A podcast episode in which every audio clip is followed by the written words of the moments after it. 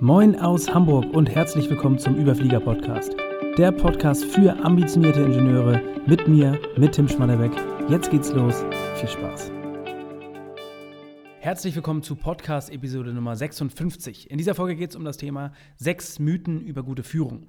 Spannendes Thema und ähm, ja, es geht über vermeintliche Weisheiten, über gute Mitarbeiterführung. Tatsächlich viele Führungskräfte, gerade die Führungskräfte, die irgendwie das aus dem Bauch heraus machen, die das nicht wirklich gelernt haben in Konzernen. Man findet ganz, ganz viele Führungskräfte, die über sowas reden oder auch Leute, die überhaupt noch nie Führungserfahrungen gemacht haben. Ähm, ganz wichtig, diese Mythen zu kennen und zu wissen, dass es äh, nicht stimmt tatsächlich. Ich werde das ein bisschen aufklären. Wer diesen Podcast ähm, schon länger hört, der wird das eine oder andere vielleicht auch wiedererkennen. Ich kann es nur immer wieder betonen, also diese sechs Mythen, falls du sie hören solltest, jetzt oder nach am Ende der Folge weißt du, es sind Mythen, es funktioniert so nicht. Ähm, ganz, ganz wichtig. Und Punkt Nummer eins habe ich immer wieder betont, Führung ist eine angeborene Fähigkeit. Also ganz wichtig, das ist ein Mythos. Führung ist eine angeborene Fähigkeit. Das ist nicht so. Kurzer Vergleich. Ähm, ganz banal, aber um das ein bisschen einzuordnen, zum Thema Laufen. Jeder kann irgendwie laufen lernen. Das ist unumstritten, das ist ganz klar. Ähm, was aber auch klar ist, nicht jeder kann einen 100 Meter Weltrekord laufen wie Usain Bolt. Und genau das Gleiche lässt sich auf Führung übertragen jeder kann die Basics von Führung lernen. Jeder, war, jeder kann irgendwo mal ähm, auch in, in, ganz kleinen Schritten ein Meeting leiten, der kann, kann Leute anleiten, der kann führen im gewissen Kontext. Und natürlich ist auch klar, dass nicht jeder der erfolgreichste CEO der Welt werden kann und dass nicht jede Persönlichkeit ähm, oder nicht jede Person einen Weltkonzern leiten kann. Aber darum geht es auch letzten Endes gar nicht. Das muss auch gar nicht Zielkontext sein. Weil das sind einfach verschiedene Stufen der Führung, innerhalb der Führung. Aber Führung per se ähm, grundlegende Mechanismen quasi kann man in jedem Fall lernen. Was ich immer wieder feststelle und auch von vielen immer höre, Führung wird sehr, sehr mystifiziert. Also wirklich, es ist so, so es gibt ganz, ganz viel Managementliteratur und Führungsliteratur, die eigentlich mehr verwirrt. Ähm, und ganz wichtig, wenn man die Mechanismen irgendwie versteht und darin übt, ähm, und sich laufend verbessern will, ähm, Thema Growth Mindset, ähm, dann, dann kann man sich definitiv darin verbessern. Also das ist ein Fakt, das ist definitiv so. Führung ist also keine angeborene Fähigkeit ähm, sondern es ist etwas, was man üben kann, was man lernen kann. Und das ist ganz, ganz wichtig als Start, weil diejenigen, die glauben, es ist eine angeborene Fähigkeit, die werden im Zweifel gar nicht erst starten, äh, deswegen nicht üben und deswegen nicht sich verbessern. Und, ähm, von, und es ist eine selbsterfüllende Prophezeiung, weil die dann sagen, ja, ich habe ja auch meine, ist ja bei mir nicht angeboren, deswegen werde ich nicht besser oder deswegen kann ich es auch nicht. Also ganz wichtig, äh, wenn du irgendwie Lust hast auf Führung, wenn das, das Thema dich reizt, du kannst es lernen. Ähm, und google gerne mal den Begriff Growth Mindset. Ist, ein, ist ein, wirklich ein Kernaspekt hier in diesem Kontext, daran zu glauben, das Ganze zu lernen können, sich zu verbessern können. Das war Mythos Nummer eins: Führung ist eine angeborene Fähigkeit. Mythos Nummer zwei ist, Führungskräfte müssen Machtmenschen sein. Und ich äh, stelle jetzt immer wieder fest, ich arbeite mit vielen Persönlichkeiten aus der Industrie selber ähm, zusammen habe selbst jahrelang in der Industrie gearbeitet und es gibt unzählige Beispiele tatsächlich. Immer wieder höre ich auch, ähm, Durchsetzungsstärke ähm, ist, ist einer der wichtigsten Faktoren. Ich muss unbedingt durchsetzungsstärker werden. Und äh, man hört auch immer wieder, für diejenigen, die wirklich Karriere machen wollen, die eine Führungskarriere machen wollen, ähm, die ins obere Management wollen, die, das geht nur, wenn man die Ellenbogen rausholt und wirklich sich als Machtmensch irgendwo positioniert. Ganz, ganz wichtig, Frage, die ich so in den Raum stellen würde, ist, worum geht es bei Führung eigentlich? Führung bedeutet im Kern, ähm, ja, Ergebnisse im Sinne des Unternehmens zu erzielen. Punkt Nummer eins ist das Wichtigste überhaupt, die wichtigste Führungsaufgabe. Punkt Nummer zwei, wie kann ich mein Team mitnehmen und bei, der, bei der, dieser Zielerreichung bestmöglich zu, äh, unterstützen? Also diese Ergebnisse im Sinne des Unternehmens zu erzielen, wie kann ich mein Team abholen, ähm, eben quasi align, dass wir das, alle das gleiche Bild haben und sie dann bestmöglich unterstützen. Das ist der Inbegriff von Führung. Und ich kann sagen, für all diejenigen, äh, die Ergebnisse liefern, in diesem, also wer sich diesen, diese beiden Punkte zu Herzen nimmt, da Ergebnisse liefert und dann auch noch sichtbar ist. Das heißt, dass andere wahrnehmen, dass man ähm, eben so äh, diese Erfolge erzielt, auch im Sinne des Unternehmens handelt und proaktiv da ist, dem kann ich garantieren, der wird die Erfolge ernten. Kenne ich aus eigener Erfahrung, kenne ich aus Dutzenden Beispielen von verschiedenen Coaches. Also man muss in keinem Fall irgendwo ein Machtmensch sein. Man muss die Grundlagen der, der Führung verstehen anwenden, wie eben schon gesagt im ersten Punkt besser werden. Es ist eine gewisse Systematik. Ähm, wichtig ist zu verstehen, auf der einen Seite klar, es ist eine Art Systematik, auf der anderen Seite ist aber auch eine Kunst, seine eigene Handschrift mit reinzubringen. Es gibt nicht diesen Einführungsweg, ähm, den Einführungsstil, der am Ende zum Erfolg führt. Ganz und gar nicht. Also auf jeder Persönlichkeit lässt sich irgendwo auch eine Art der Führung aufbauen. Ähm, es geht im Grunde genommen aber wirklich darum, diese Mechanismen zu verstehen, und auch zu verstehen, dass es nicht um Macht geht in irgendeiner Weise, sondern es geht darum, Ergebnisse zu liefern, den Unternehmenswert zu steigern unterm Strich. Und wer das tut, der wird definitiv, äh, wie gesagt, vorausgesetzt, man ist auch sichtbar, man traut sich proaktiv daran zu gehen, der wird die Erfolge ernten in jedem Fall. Also Mythos Nummer zwei, Führungskräfte müssen Machtmenschen sein. Punkt Nummer drei, gute Mitarbeiter brauchen keine Führung. Und äh, plakatives Beispiel, aber letzten Endes, wenn du elf erstklassige Fußballspieler zusammentust, dann bilden sie noch lange kein Team, das Champions League-Sieger wird. Auch die brauchen einen erstklassigen Trainer, Coach, das heißt eine Führungskraft am Rand, die da unterstützt, die begleitet, die die Zielrichtung vorgibt, taktische, strategische Maßnahmen ähm, plant und umsetzt. Das heißt, das ist ein ganz, ganz wichtiger Punkt. Ähm, das heißt, auch da ein Team aus guten Mitarbeitern bildet noch lange kein High-Performance-Team. Ähm, und wichtiges Beispiel ist auch da. Ganz, ganz natürlich. Äh, Führung ist etwas ganz Natürliches. Das heißt, wenn du wirklich eine Gruppe von Menschen, wenn du der auf der Straße die zusammenführst ähm, und denen eine komplizierte Aufgabe gibst, dann wird man feststellen oder man stellt fest, dass es da immer wieder ähm, sich, sich natürliche Führungsmuster bilden. Ähm, das heißt, Führung ist einfach ein wichtiger Bestandteil, wichtiges Aufgabenpaket, was äh, nicht irgendwo hinfällig ist durch, durch, ähm, ja, durch gute Mitarbeiter und durch, durch gute Arbeit. Im Gegenteil, auch agile Teams zum Beispiel. Ist ein großes Missverständnis. Agile, selbstorganisierte Teams heißt nicht, dass es keine Führung bedarf, sondern es ist einfach eine andere Form der Führung. Die, die Führungsthemen und Führungsaufgaben werden anders organisiert. Sie werden nicht gestrichen. Ganz wichtiges Verständnis. Ähm, Führungsaufgaben und Führungspersönlichkeiten oder Führungskräfte sind unterschiedlich getrennte Dinge. Ähm, vielleicht braucht es keine Führungskraft, aber die Führungsaufgaben wird es immer brauchen. Das heißt, auch da, ich habe über ein paar Bücher gesprochen, äh, Measure What Matters oder äh, Trillion Dollar Coach, wo von Google, Apple und Co. Ähm, verschiedene Dinge, ähm, Organisationsstrukturen, ähm, Führungsprinzipien ähm, und dergleichen beschrieben werden.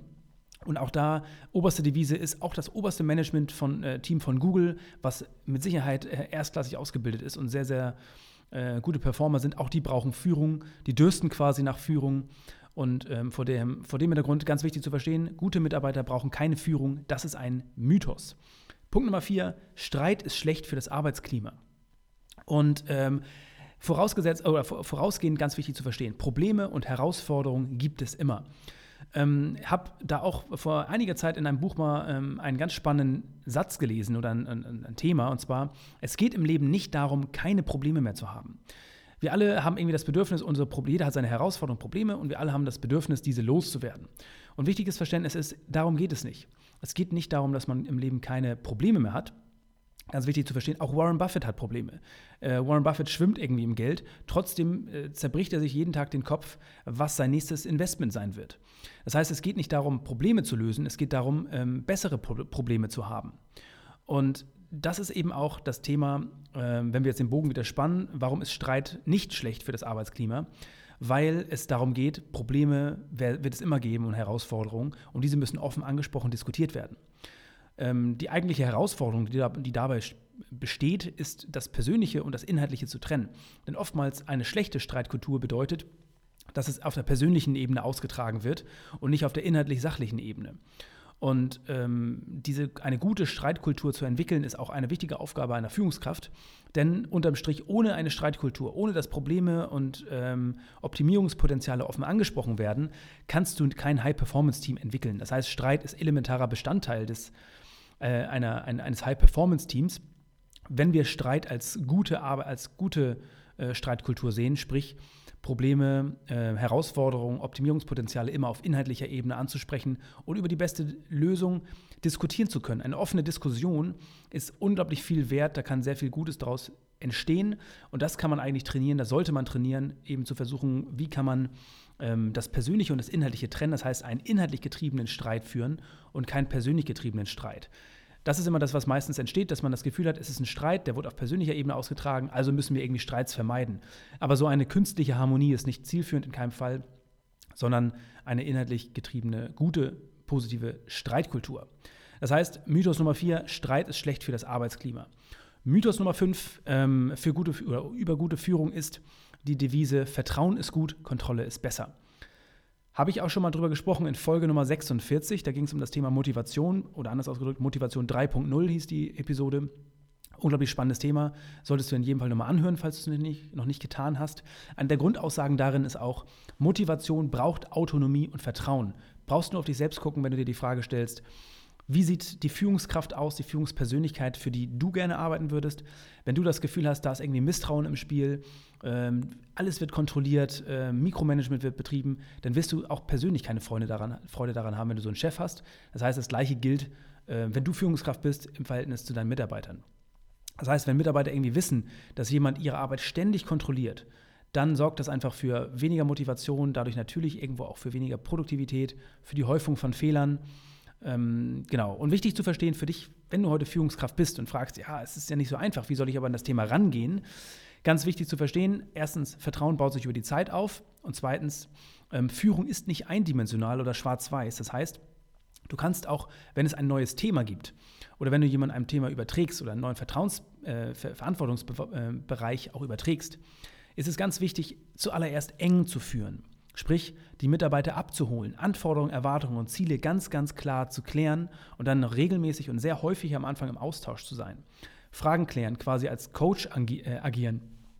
Und dann mit der Zeit, mit auch für dich, mit dem Vertrauen, dann einfach mehr und mehr, ich nenne es mal locker lassen, also lockerer führen, das heißt mehr Freiräume geben. Aber Phase Nummer eins sollte immer sein, wirklich auch Anforderungen, Erwartungen und Ziele zu klären und die nicht irgendwie einfach, ja, ich sag mal, unausgesprochen zu lassen. Das ist nämlich häufiger Fehler, dass man nicht offen über diese Themen spricht. Deswegen steht irgendwas im Raum, man hat das Gefühl, ach, meine Erwartungen wurden nicht erfüllt. Wenn der Mitarbeiter das nicht weiß, dann ist das meistens der Kern. Also klare Ziele formulieren, das ist meistens schon die, äh, die halbe Miete, sage ich mal, und dann regelmäßig im Austausch sein, da äh, regelmäßiger, äh, enger Feedback-Zyklus und dann kann man mit der Zeit auch einfach Freiräume geben. Das heißt auch nicht einfach als Führungskraft voraussetzen, dass irgendwas so sein sollte, sondern wenn es nicht ausgesprochen ist, dann sind die Anforderungen und Erwartungen nicht immer klar. Das ist ein ganz wichtiger Punkt. Also, Mythos Nummer 5, die Devise Vertrauen ist gut, Kontrolle ist besser. Und letzter Punkt, ähm, letzter Mythos, eine Führungskraft ist gut, wenn sie gebraucht wird. Und ganz, ganz wichtig, auch ähm, das, das für jeden, der irgendwo mal Führung anstrebt, und für jeden, der irgendwo Führungskraft werden möchte oder heute schon ist, das Ziel sollte immer sein, so wenig wie möglich gebraucht zu werden. Das ist ein Indiz dafür, dass du den Laden quasi im Griff hast. Denn deine Aufgabe ist nicht, das an dich zu reifen, reißen ähm, und dass du eben äh, gebraucht wirst, sondern deine Aufgabe ist, ein Framework zu schaffen, den Rahmen zu geben, dass eben deine Mitarbeiter mit Begeisterung arbeiten können, um bestmögliche Ergebnisse zu erzielen. Ich habe es eingangs erwähnt, es geht im ersten, äh, im ersten Fall immer darum, oder im ersten Step immer darum, Ergebnisse im Sinne des Unternehmens zu erzielen, den Unternehmenswert irgendwie zu steigern, zu gucken, wie trage ich eigentlich dazu bei als Team, als, als Einzelperson ähm, für, für das Gesamtkonzept äh, des Unternehmens und in zweiter Linie dann immer eben zu schauen, wie können meine Mitarbeiter hochmotiviert ähm, an dieser Zielerreichung arbeiten, wie kann ich sie unterstützen, ähm, wie können sie mit Begeisterung arbeiten. Das heißt, dieses Framework zu schaffen, das ist eigentlich deine Aufgabe. Wenn du dafür nicht gebraucht wirst, dann ist es umso besser. Ähm, und tatsächlich ist es so, häufig stelle ich immer wieder fest, dass da irgendwo so natürlich auch eine Angst äh, mit einhergeht. Das heißt, die Frage, ja, wenn ich nicht mehr gebraucht werde, dann, dann laufe ich ja Gefahr, gefeuert zu werden. Also ich säge ja an meinem eigenen Ast. Und ich finde das ganz gut oder ganz spannend ähm, von, von einem Coach von mir, Tobias. Der ist gedanklich ähm, genau also anders rangegangen und hat gesagt, er hat, es, hat für sich mal einen anderen Frame da, äh, eingebaut und gesagt, wenn ich ein, so einen guten Job mache, dass das Team quasi autonom, selbst organisiert, ohne mich funktioniert, dann ist das ja gut fürs Unternehmen. Das Unternehmen ist effizienter, äh, besser organisiert und dann hat das Unternehmen ja ein Interesse daran, dass die anderen Teams auch in der Form organisiert werden. Das heißt, der Job als Führungskraft ändert sich dann vielleicht. Das heißt, man ist in dem Team, vielleicht kann da einen Haken hintersetzen, weil man so ein High-Performance-Team entwickelt hat, das unabhängig von der eigenen Zeit und man braucht nur punktuell ab und zu mal dabei sein, dann hat man aber in jedem Fall wahrscheinlich signalisiert, dass man diese Fähigkeit der Führung exzellent beherrscht. Und ähm, das kann ich garantieren, im Unternehmen wird es in jedem Fall irgendwo andere Möglichkeiten geben, diese Kompetenzen unter Beweis zu stellen. Und wenn nicht dort, dann in jedem Fall in einem anderen Unternehmen. Also es, äh, du begrenzt dich selber, wenn du ähm, ja, dich abhängig, dass das Team abhängig von dir machst. Also du solltest immer die Devise haben, das Team, also eine Führungskraft ist dann gut, wenn sie nicht gebraucht wird. Das heißt, eine Führungskraft ist gut, wenn sie gebraucht wird, ist ein ganz klarer Mythos. Ich fasse die sechs Mythen nochmal zusammen, also die sechs Mythen über gute Führung. Punkt Nummer eins, also Mythos Nummer eins, Führung ist eine angeborene Fähigkeit. Mythos Nummer zwei, Führungskräfte müssen Machtmenschen sein. Mythos Nummer drei, ähm, gute Mitarbeiter brauchen keine Führung. Mythos Nummer 4, Streit ist schlecht für das Arbeitsklima. Mythos Nummer 5 ist die Devise, Vertrauen ist gut, Kontrolle ist besser. Und Mythos Nummer 6, eine Führungskraft ist gut, wenn sie gebraucht wird. Also ich hoffe, da war einiges für dich mit dabei. Ähm, genau, ich äh, kann es immer wieder betonen. Also gerade jetzt auf, auf LinkedIn bin ich sehr aktiv. Ich teile sehr, sehr viele Inhalte. Wenn du dich also für dieses Thema ähm, interessierst, wenn du irgendwo ambitionierter Ingenieur bist, der beruflich vorangehen möchte, auch Verantwortung übernehmen möchte oder sogar schon Führungskraft bist und sagst, ich möchte mein Team mal so richtig nach vorne bringen und dann auch für mich persönlich aufs nächste Level ähm, gehen, wenn du irgendwo auch strebst, so eine Führungskarriere proaktiv voranzutreiben, dann vernetz dich gerne bei LinkedIn per, äh, per LinkedIn oder bei LinkedIn äh, mit mir. Dann äh, folgt mir da gerne. Ich teile sehr, sehr viele Inhalte. Und wenn du irgendwelche Fragen hast, kannst du dich jederzeit bei mir melden. Ich hoffe, wie gesagt, du hast einiges aus dieser Folge mitgenommen. Das soll es für diese Folge gewesen sein. Liebe Grüße aus Hamburg, dein Tim. Freut mich, dass du mit dabei warst. Ich hoffe, du konntest wieder einige Impulse aus dieser Folge für dich mitnehmen. Wenn du glaubst, dass dieser Podcast auch für andere interessant sein kann, dann teile ihn gern mit deinen Freunden, Bekannten oder Arbeitskollegen. Mehr zu mir und meiner Arbeit findest du auf LinkedIn oder direkt auf meiner Website schmatterbeck.de. Ansonsten freue ich mich, wenn du wieder vorbeischaust hier an diesem Podcast. Bis zum nächsten Mal. Liebe Grüße, dein Tim.